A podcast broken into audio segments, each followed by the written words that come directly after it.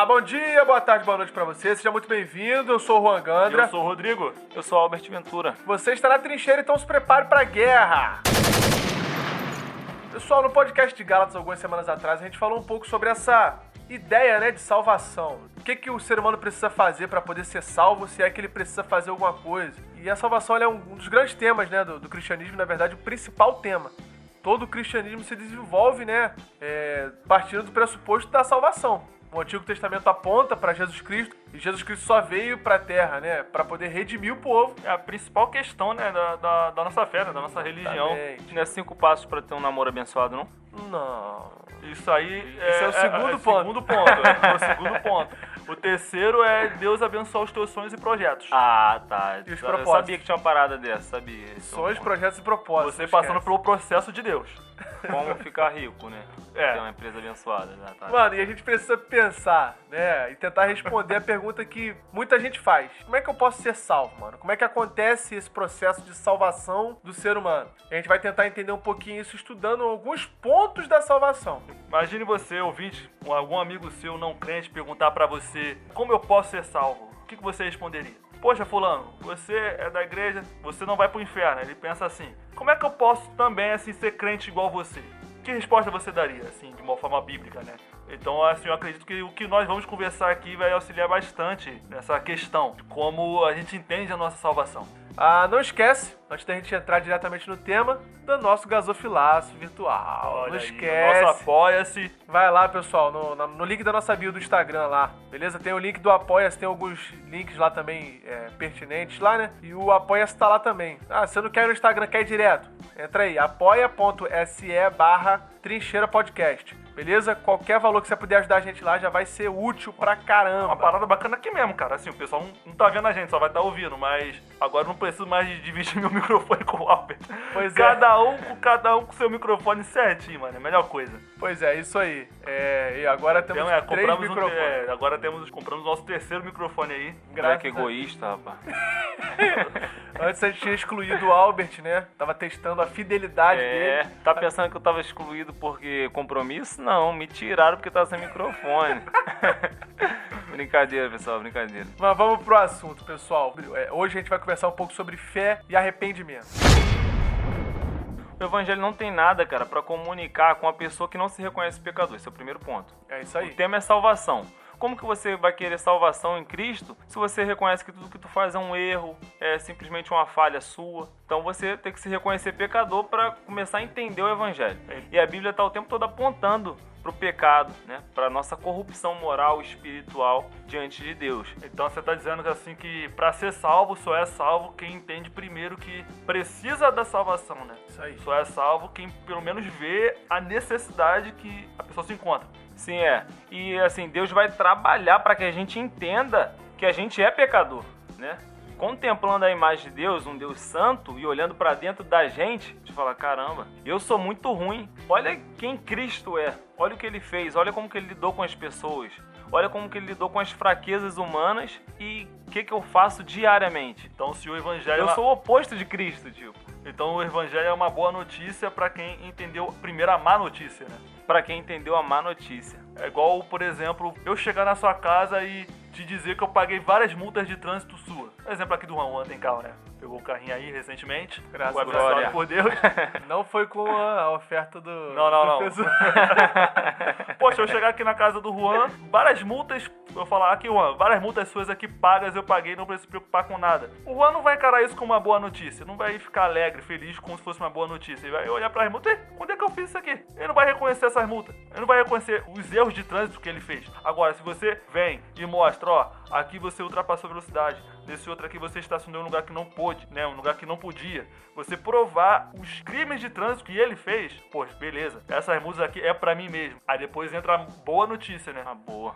Ó, todas as suas multas foram pagas. Mas só entende a boa notícia quem primeiro entende que carece né, de uma salvação. Porque ele aí, entendeu nesse- a má notícia, teve a má notícia que trouxe conhecimento. É isso aí. No caso, as leis de trânsito aí é, tipificariam o Antigo Testamento, né? Que vem mostrando, apontando o erro. Né? A lei de Moisés que a gente É tratou lá em Gálatas também. Exatamente. A, a- a- a lei, né? A lei e os profetas já vinham apontando, mostrando o erro e mostrando que precisaria de alguma coisa, de alguém para poder salvar a humanidade, apontando já pra Jesus. Esse é o ponto de partida, né? Isso, exatamente. Você que tá aí assistindo a gente, tá aí ouvindo. É, talvez você não tenha ouvido Gálatas. A gente tratou um pouquinho da lei de Moisés, né? A lei, de, a lei ela apontava para os nossos erros. Tudo bem que é, são princípios de Deus que tentam nortear a gente, mas pelo fato de a gente ser corrompido pelo pecado, a gente não consegue cumprir com aquelas exigências da lei. Então a gente sempre vai falhar, vai fracassar. Não só diante da, das pessoas que estão ao nosso redor, mas principalmente diante de Deus. A gente vai ver que a gente é limitado. C.S. Lewis ele até falava, eu gosto de citar sempre C.S. Lewis porque ele é muito simples de entender. Ele fala que ninguém sabe o quanto é ruim enquanto tenta praticar o bem. É, não se esforça pra poder fazer o bem. É, enquanto ela não se esforça para fazer o bem, ela não sabe o quão ruim ela é. Isso aí. Sabe? Bate muito naquela aquele tipo de pessoa que pensa, ah, eu não sou tão mal assim. Eu não eu sou sou até mal." melhor do pessoal que tá lá. O pessoal na igreja, olha os escândalos. Poxa, eu É. não tô na igreja, sou até melhor. Olha o que, que o pastor lá fez, olha o que Ciclano fez. É, sendo que É. o parâmetro não é o pastor de lá ou o crente que tá na igreja. Deveria ser um parâmetro, mas não é. O parâmetro é a pessoa de Jesus. Você é igual a Jesus? Não. eu Você nunca mentiu? Não, já contei uma mentirizinha aqui e tal. Nunca tocou a campanha de alguém saiu correndo?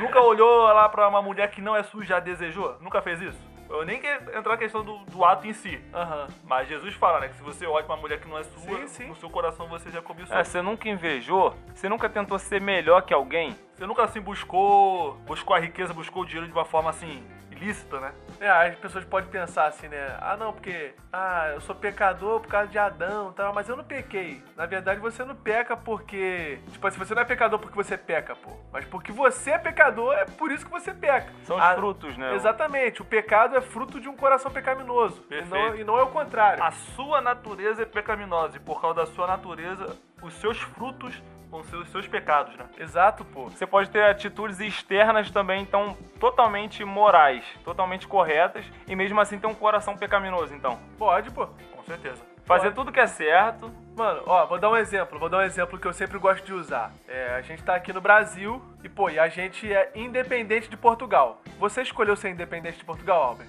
Não. Não, você escolheu, Rodrigo. Não. Não, você nasceu independente de Portugal. Beleza, outro, outro ponto. Você já está no Brasil, você escolheu usar a moeda do Brasil. Eu não, eu escolho usar o real. Não, não quero usar o real, não, quero usar o dólar. Não, Não existe isso. não tem como. Alguém escolheu isso. Quem representava o povo escolheu isso. Em Adão foi a mesma coisa. O Adão era o representante do povo, Da raça humana. da raça humana. Ele errou. Então, por, por ele ter errado e ter assumido a condição de pecador, todo mundo que veio depois de Adão. Se você veio antes de Adão, a gente. a gente, tudo bem, a gente abre a exceção pra você. É um Você dinossauro, não você é um dinossauro. O pessoal fala, né, pô? Caramba, cara, eu, o Adão que pecou e eu que. E a culpa é, É, minha, e eu que pago então. o pato. Se você antes se você Adão. estivesse no lugar de Adão, Adão pegou um fruto só, você é capaz de pegar a árvore toda, proib- do- do- a árvore proibida toda. Ia comer tudo, mano. Então, mas ah, por causa de Adão ter pecado, a gente também se tornou pecador nele, porque ele representava a humanidade. Da mesma forma com que a gente elege uma pessoa e coloca na presidência e as atitudes dele influenciam diretamente a gente, é, as atitudes de Adão influenciaram a humanidade inteira. Então, a Bíblia fala que também não tem nenhum justo na Terra. Não tem nenhum que pratique o bem, não tem ninguém que faça, que faça a coisa certa. Todo mundo pecou e por causa disso foi afastado da glória de Deus. Ou seja, a gente precisa de alguém que salve a gente, pô. Como que o ser humano pecador desse jeito, mano, se aproxima de Deus, velho? Isso é mó doideira, que Deus é santo, completamente santo. E o Ninguém tenta se aproximar de Deus. A partir da queda, a partir de Adão, né? Todo mundo tá afastado. Inclusive lá em Gênesis, no comecinho, no capítulo 6, no versículo 5, diz assim: Viu o Senhor que era grande a maldade do homem na terra, que toda a imaginação dos pensamentos do seu coração era má continuamente. Quer dizer, a partir da queda, Deus olhando pro coração de cada ser humano, ele via maldade. No pensamento de cada um, no coração de cada um, não tinha bondade, não tinha pureza, não tinha vontade de se aproximar de Deus e fazer o bem. Era o oposto daquilo que Deus é. O outro versículo aqui também, Romanos 3, não há nenhum justo, nenhum sequer. Isso aí. Não há ninguém que entenda e ninguém que busque a Deus. Ou seja, então, além do pecado mexer com o seu estilo de vida, você ter uma natureza pecaminosa, o pecado também te torna totalmente alheio a Deus. Você não deseja a Deus. O ser humano sozinho, por ele mesmo, ele nunca que vai buscar Deus porque ele não vai querer, né? Paulo também fala que éramos por natureza filhos da ira e inimigos de Deus. E por como é causa que a da gente- nossa natureza. E como que a gente se tornou cristão então, mano? O que que aconteceu? A movimentação divina, a mão de Deus para arrancar a gente. processo? Só ele, né? Vai poder tirar a gente da, da lama que a gente tava, né, mano? O ser humano ele nunca vai buscar Deus, ele sempre vai buscar o desejo carnal dele. Os pensamentos dele são totalmente alheios dos de Deus. Ele nunca vai pensar falar assim: ah, eu, eu quero ser santo. Tudo parte de Deus. Tudo parte de Deus. Esse desejo de se relacionar com o ser humano não partiu do ser humano pra com Deus. Tipo assim, caraca, mas por que isso aqui? Deixa eu procurar Deus aqui. Não, foi Deus que se revelou pro ser humano e por conta dessa revelação e dessa graça a gente pode chegar até ele. Não é isso? Eu tenho um amigo que se converteu recentemente. Ele vem falando comigo, pô, Rodrigo, tenho assim mudado mais atitudes, tenho começado a pensar em algumas coisas. E esse amigo me sentiu uma falou que pra mim, né, que sentiu uma vontade de começar a visitar a igreja. A minha igreja, né, especificamente, a nossa igreja. Começou indo, né, umas três semanas. Na terceira semana que ele foi, no terceiro culto que ele foi, ele pediu, né, pra conversar com o pastor e ele aceitou Jesus. E o momento que ele se converteu, não dá pra mapear, né, no primeiro culto que ele foi, o segundo, o momento que ele conversou com o pastor, o momento que o pastor orou por ele. No momento que ele sentiu o desejo em Mas casa. na, ve- é, isso que eu- esse ponto que eu ia chegar. Na verdade, o fato de ele querer buscar a Deus foi Deus que deu o desejo de ele buscar. Através Melhor de quê? colocando, foi Deus que colocou no coração desse meu amigo o desejo de ele começar a igreja, começar a buscar as coisas de Deus. Então, assim, antes da gente querer pensar em Deus, foi Deus que tornou isso possível. Sim, e essa busca também não é uma parada é, é, irracional, né? Deus coloca o desejo no nosso coração, mas a gente ainda assim é, tem uma responsabilidade nisso. Né? A gente, igual você falou no início, a gente precisou perceber o nosso erro para poder tentar chegar a um ponto de, calma aí, eu tô errado, preciso fazer alguma coisa. E só o Espírito Santo pra convencer a gente desse erro, porque se não fosse o Espírito Santo, a gente ia continuar no erro e não ia perceber que tá errado. saudoso pastor David Wilkerson, ele falava que a verdadeira adoração não é aquela que faz a gente pular na presença de Deus, mas fazer a gente se prostrar É. na presença de Deus. Salve, pastor David Wilkerson. E Tá ouvindo a gente aí? da lá do céu ele tá ouvindo a gente. É, essa questão, a consciência do pecado, o arrependimento, é uma prova de que você realmente está sendo tocado por Deus. Deus está te conduzindo a Cristo. Né? Não é o fato de você, sei lá, talvez você pode até ir na igreja e mesmo assim não ter consciência de pecado, porque você ainda não tem consciência da bondade e da santidade de Deus. O que você falou, Albert, é é quase o que Paulo escreveu em Romanos 2, 4. Ou será que você despreza as, as riquezas de sua bondade, tolerância e paciência, não reconhecendo que a bondade de Deus o leva ao arrependimento? A bondade que Deus que nos levou, nos conduziu ao arrependimento. Paulo, Paulo então se inspirou no Albert nesse texto aí, né? é, Meu Deus. então não foi a gente que um dia tava parado do nada. Ih, caramba, vou me arrepender, mano. Olha esses pecados que eu fiz aqui. Foi Deus trabalhando na nossa vida para que a gente pudesse ver que tava A gente errado. pode resumir essa questão de arrependimento numa mudança de opinião, né? A gente tinha uma opinião sobre certo assunto e de repente a gente muda de opinião, Ah, mas que Eu- seria a mudança de mente, né? Eu Que é acho assim uma definição meio simplista. É porque, não, tipo é assim, mais do você que uma faz- mudança de opinião. Sim, mas olha só, o que eu quero dizer é o seguinte, o que eu quero dizer é o seguinte, você faz um negócio julgando ser certo. Ah, sim. E de repente você muda de opinião. Peraí, isso aqui não é mais certo. É a mudança de mente, é a metanoia que Paulo fala. É transformar pela renovação do entendimento. É essa Igual- mudança de mente. Igual o próprio Paulo, antes dele perseguir os crentes, Ele achava que estava fazendo certo. achava que estava fazendo Isso, certo, exatamente. teve um encontro com Cristo, se arrependeu, Mudou de opinião. É isso que eu quero dizer. mudou de tudo, Mudou né? a rota, deu uma, mudou a rota Isso, isso, inteira. isso, deu isso. uma meia volta. Exatamente, o arrependimento ele obrigatoriamente exige uma mudança completa. Não é simplesmente, ele não simplesmente parou de perseguir o cristão. Ele se tornou um e se tornou um perseguidor, cara. Saca? O outro exemplo, se tornou um perseguido, Ah, quer tá. dizer, um perseguidor não. Se tornou um perseguido. De perseguidor, ele mudou. Ele simplesmente. Ah, não, agora não sou mais um perseguidor. Não, ele mudou de perseguidor pra perseguido. Ele se tornou a pessoa quem ele perseguia. Exatamente, é, ele se tornou o objeto da ira dele, tá ligado? Já não é mais crítico, agora ele é um propagador. Exatamente, isso aconteceu com Zaqueu. Zaqueu tava lá em cima da arvorezinha dele lá, olhando Jesus, de repente, Jesus fala assim: Zaqueu, vamos lá, preparar o almoço pra gente lá que a gente vai. Vou comer na tua casa lá, beleza. Aí, trocando ideia com Jesus, Zaqueu se arrepende. Ele não simplesmente para de extorquir o povo, mas ele decide doar metade do que ele tem pros pobres. E, se e, e ele fala que se ele tivesse extorquido alguém, ele devolveria quatro vezes, mas restituiria quatro vezes. Ou seja, o cara que extorquia agora doa. Quem roubava agora doa. Não Outro- só parava de roubar, mas Sim, não é só simplesmente parar de roubar, mas é mudar. É- O arrependimento é isso, tá falando. Exatamente. Eu tô andando pro, pro abismo. Eu não simplesmente parei. Eu viro, tá ligado? Eu viro ao contrário e ando na direção oposta agora. Então, é, você vê isso um outro exemplo. É, em Atos 16, Paulo é preso, açoitado, bate nele lá, tranquilão, tá preso. Fica ele e Silas lá preso, todo lenhado, regaçado nas costas de chicotada. Beleza. De repente eles começam a cantar na cadeia, as cadeias se abrem lá, né? A, jaula abre, a cela abre. O carcereiro acha que vai. acha que todo mundo fugiu, fica com medo e decide se matar. Não, vou me matar, Paulo. Cara, não faz isso, mano. Tá todo mundo aqui. Aí ele chega à conclusão: o que, que eu preciso fazer para poder ser salvo? Ó, crê que você vai ser salvo, vai ser salvo tu e tua família. Beleza. Esse cara se arrependeu. Ele simplesmente parou de fazer o que ele fazia? Não. Mas o cara que fazia parte do sistema que açoitava passou a cuidar. Então, então ele leva antes Paulo quem batia, dele. agora está passou Cuidando. a cuidar de Paulo. Isso. Atos 16, 33 fala que ele passa a cuidar das feridas de Paulo. Olha só, o cara que fazia o parte do sistema. Que, o mesmo que batia. O mesmo que batia. Então, o arrependimento é isso, mano. É uma mudança de comportamento. É mais do que também uma simples emoção de você se entristecer, né, por aquilo que você fez. Do que você ficar tite. Aí fiquei, pequei, ah, fiquei é, tite. Poxa, tô, tô triste. Tô triste. É, uma... é mais um remorso, quase um é, remorso. Isso, isso, é o remorso, você fica só se entristecer, mas não ter uma mudança de atitude. É, algumas pessoas acham que vai sentir. Poxa, mas eu não tô sentindo arrependimento. Pô, você não vai sentir o arrependimento. Você vai sentir tristeza, vergonha, vai sentir culpa. E é possível você sentir essas coisas e ainda não se arrepender. A tristeza, acho que em Coríntios que fala que a tristeza, segundo ao mundo, é, produz. Produz o quê?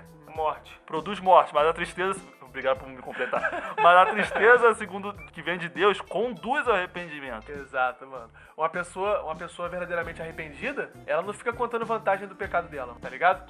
Ela não fica. Como é que é? Como é que é? A pessoa que se arrependeu de verdade, ela não fica contando vantagem dos pecados dela. Pô, aí, tem que ver o que, que eu fiz. Cara, eu tava, eu tava conversando isso com a, com, a, com a minha namorada, mano. Acho que ontem que é muito feio você ver esse tipo de pessoa. A pessoa tá seguindo ali no caminho, é cristã, tá comprometido com uma mina, né, namorando normal, não tá fornicando, não tá pecando nem nada. Mas quando ela vai contar a história de vida dela, ela não conta com, a, com um certo grau de vergonha, com um certo grau de, de arrependimento. Ó, de arrependimento. Mesmo. Conta até com um pouquinho de orgulho, até, como se fosse um troféu. Não, esse período aqui, ó, eu ficava com a mina tal. Não, mas agora eu faço não. Mas, Pô, aquele tá tempo lá. naquele pecado antigo é, dele. É, ele não faz. Mas ele parece que ele tem um certo prazer que ele já fez. Sim, sim, não, sim. Tem até um orgulhinho, tem orgulho, né? É, fica contando feliz e não arrependido, mano. Isso. Fica falando, pô, tinha que ver, mano. Transava pra caraca, pô, fumava maconha mesmo. Felizão. E não com o objetivo de, de elevar a mudança, a graça, né? O exemplo aqui que o Juan deu foi muito Parece exagerado. Eu acho que ninguém dele. vai falar desse jeito. Mas talvez você possa conhecer alguém que não faz desse jeito que o Juan fez, mas. Não, o objetivo vai... é, essa, é esse mesmo, velho. É trazer o exagero pra galera poder, tipo assim, entender o que ele tá Parece que o que ele vivia no mundo sem Cristo era melhor do que ele vive agora. É, não teve um arrependimento Isso que ele não é arrependimento. olha para aquilo e fala: caramba, não tem nem do que me orgulhar daquilo que eu fazia.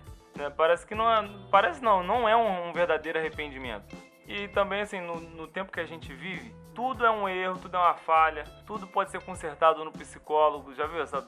Um, um outro aspecto também da não pessoa. Não menosprezando a psicologia. É, não, não menosprezando ciência nenhuma, ou profissional algum.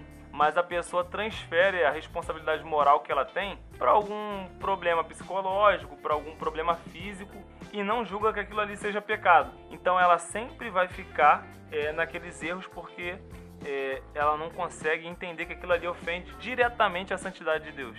Ela não consegue.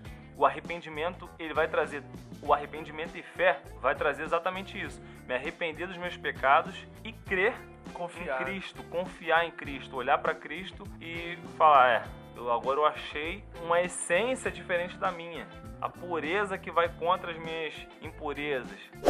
E agora entrando em fé. O Albert falou sobre fé. E, cara, a Bíblia ela, ela traz uma, uma definição, né? O que, que é fé? Em Hebreus 11. Mas não é a única né, definição. A Bíblia inteira vem trazendo relatos de fé. E, cara, eu tava, eu tava dando uma lida sobre a, sobre a fé. Em Hebreus fala que a fé é o firme fundamento das coisas que se esperam e a prova das coisas que não se veem. Porque por ela os antigos alcançaram bom testemunho. E pela fé entendemos que os mundos foram criados pela palavra de Deus de modo que o visível não foi feito daquilo que se vê. E ele vai trazendo algumas pessoas que tiveram fé, né, desde Abel, a, lista fé, dos heróis da é, fé. A lista dos heróis da fé. E a fé não é simplesmente acreditar, né? Ela vai além disso, né? Não é fé na vida, não fé no progresso. Fé, fé nas criancinhas. Fé no futuro, nas criancinhas da favela. Não, mano, é, é uma fé muito mais profunda, né? É você depositar toda a sua esperança nisto que você acredita, né? Isso, cara. O, os Isso hebreus... exige compromisso maior do que que se- simplesmente acreditar, dizer que acredita. É, os hebreus eles tinham uma visão de fé diferente, né, mano? A, a forma com que eles enxergavam era de uma maneira mais física do que a gente enxerga hoje. Quando a gente fala fé, um exemplo, o pessoal fala assim, pô, vou ali jogar na, na loteria ali fazer uma fezinha. Fezinha. Tá ligado? Não tem a ver com isso. Os hebreus tinham uma visão diferente. Né? Você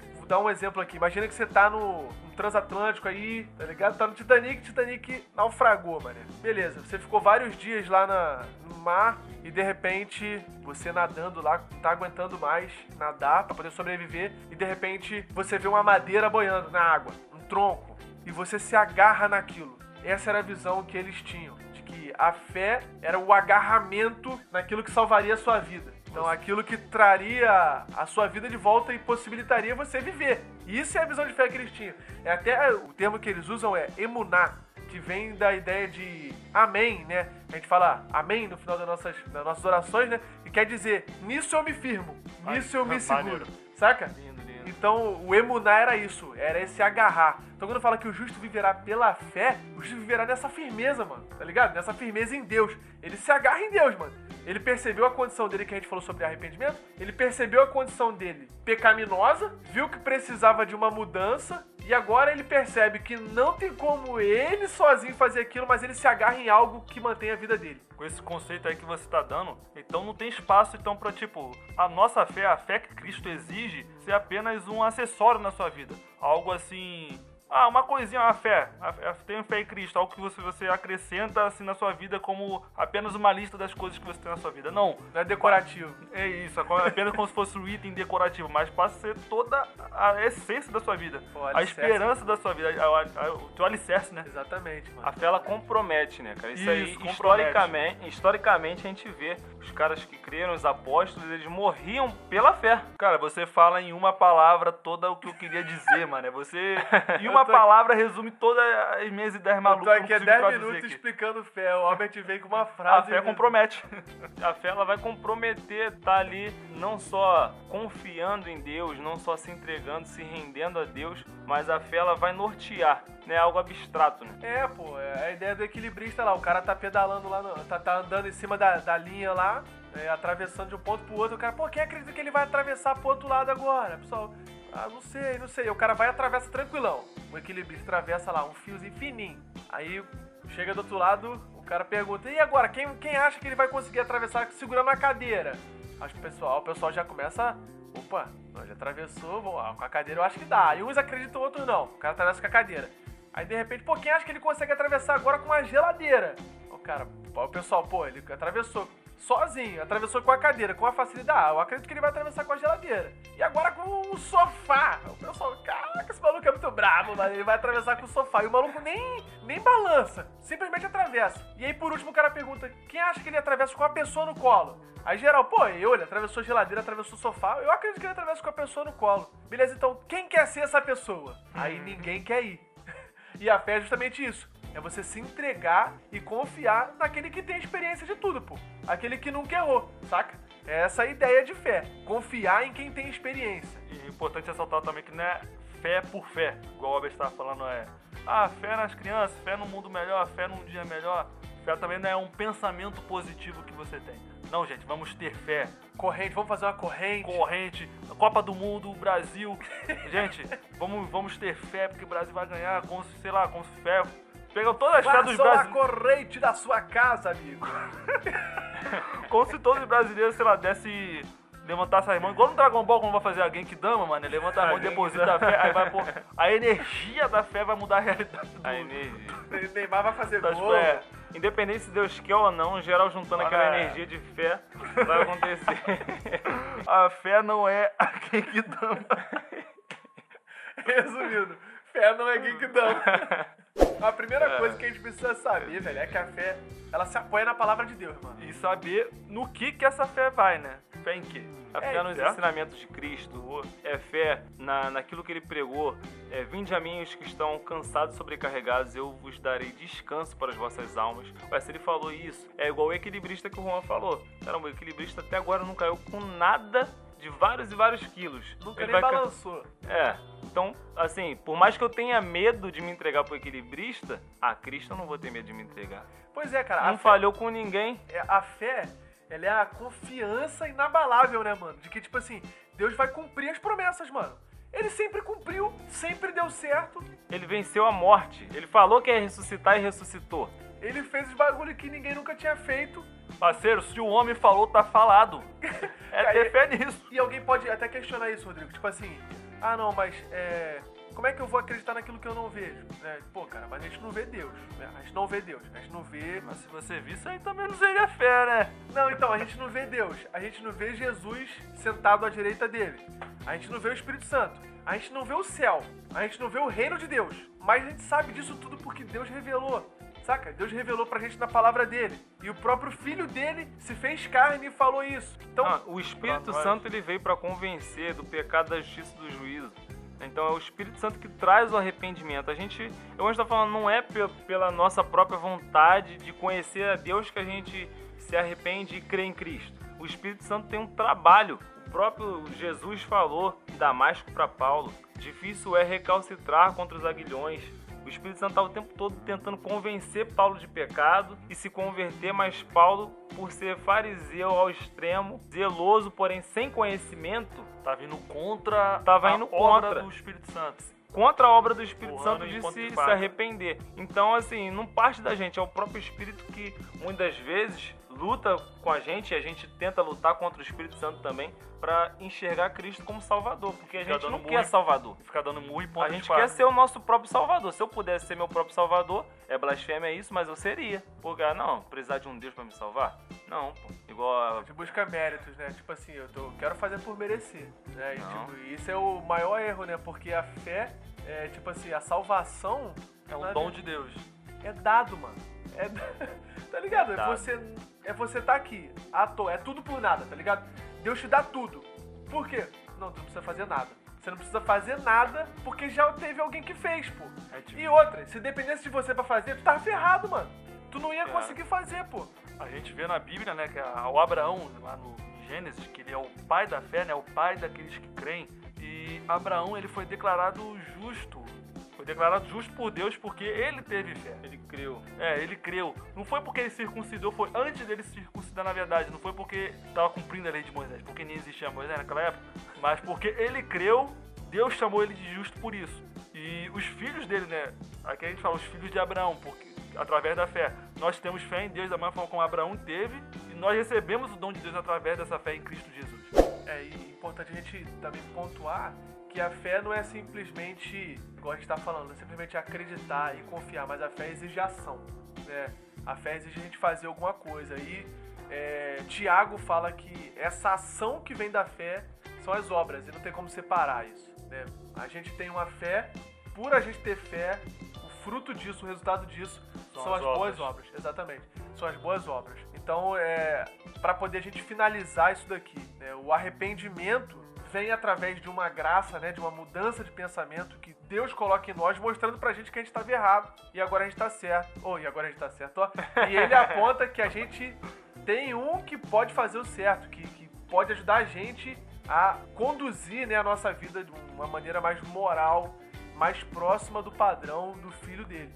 É, e tudo colabora, né, para isso. Deus usa toda a circunstância para fazer a gente enxergar o nosso pecado e a nossa fraqueza. É tipo uma doença. Uma doença faz a gente olhar e falar: caramba, eu sou limitado. Tipo assim, eu pego um, um Covid e morro. Eu pego um resfriado e morro. Sim. Você não tem poder, igual a gente estava falando da criação de filhos. Tu tem um filho e você não tem domínio sobre o filho daqui a algum tempo. Você cuida dele, mas você, tipo, você é totalmente impotente de salvar teu filho de, sei lá, pode ser uma doença, igual eu acabei de citar, pode ser um acidente. Qualquer risco, a gente é tão limitado que a gente não consegue proteger nem quem a gente ama. E aí nossos olhos se voltam para Deus, tipo, Deus que pode proteger a gente, Deus que pode salvar. Se não for Deus, não vai ser eu. E isso quebranta a gente, leva a gente ao arrependimento e à fé. E para poder finalizar, pessoal, eu queria é, motivar até a gente mesmo aqui, o Albert, o Rodrigo e eu, a diariamente né, se analisar e ver aonde a gente está pecando, aonde a gente está errando, é, em qual ponto a gente está errando, para que a gente possa se arrepender, cara, daquilo que a gente tá fazendo e tentar chegar a uma maturidade, né, cara, espiritual. Deixar um livro aí também indicado, né? Heróis da Fé.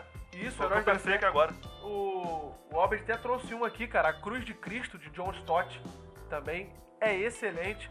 Então, assim, que a gente se permita ser mudado pelo Espírito Santo, né? E que a gente se agarre, como a gente falou que a fé é esse agarrar, né? Que a gente se agarre nesse, nesse que pode salvar a gente, né, cara? Nessa rocha que salva a gente do abismo, né? Até tem aquela ilustração do Paul Washer, né? Que fala que é como se a gente estivesse numa enchente e estivesse se arrastando para um precipício, para um abismo, e de repente a gente percebe que tem uma rocha né, que pode salvar a gente desse, desse abismo. Só que a gente está agarrado no nosso, na nossa própria justiça, nos nossos próprios pecados, nos nossos próprios erros, nos nossos próprios méritos. E para a gente poder agarrar essa rocha, a gente precisa abrir mão de tudo isso e se agarrar nessa rocha. E essa rocha é Jesus que salva a gente dessa morte, cara, dessa morte eterna. Então, que a gente possa se agarrar nessa rocha, cara, se agarrar nesse, nesse Deus que pode salvar a gente e que a gente agarre a mão dele e com a confiança de que ele também agarra a nossa mão e nos livra desse abismo. Valeu, que Deus abençoe a sua semana. Fica na paz aí. Não esquece de seguir a gente lá nas nossas redes sociais e de ir lá no nosso Apoia-se também. Valeu, pessoal. É, no nosso Instagram. Vocês têm fé? Depois desse podcast, vai vir uma galera lá no nosso Apoia-se. Tem fé? Eu Eu tenho fé, eu tenho fé. Valeu, pessoal. Deus abençoe a vida de vocês aí. Até o próximo podcast. A gente vai continuar nesse tema, né? A gente vai falar um pouco sobre justificação, novo nascimento, é, glorificação e santificação. E que Deus te dê graça e que a sua semana seja uma bênção. Valeu, fica na paz. Um abraço. Valeu.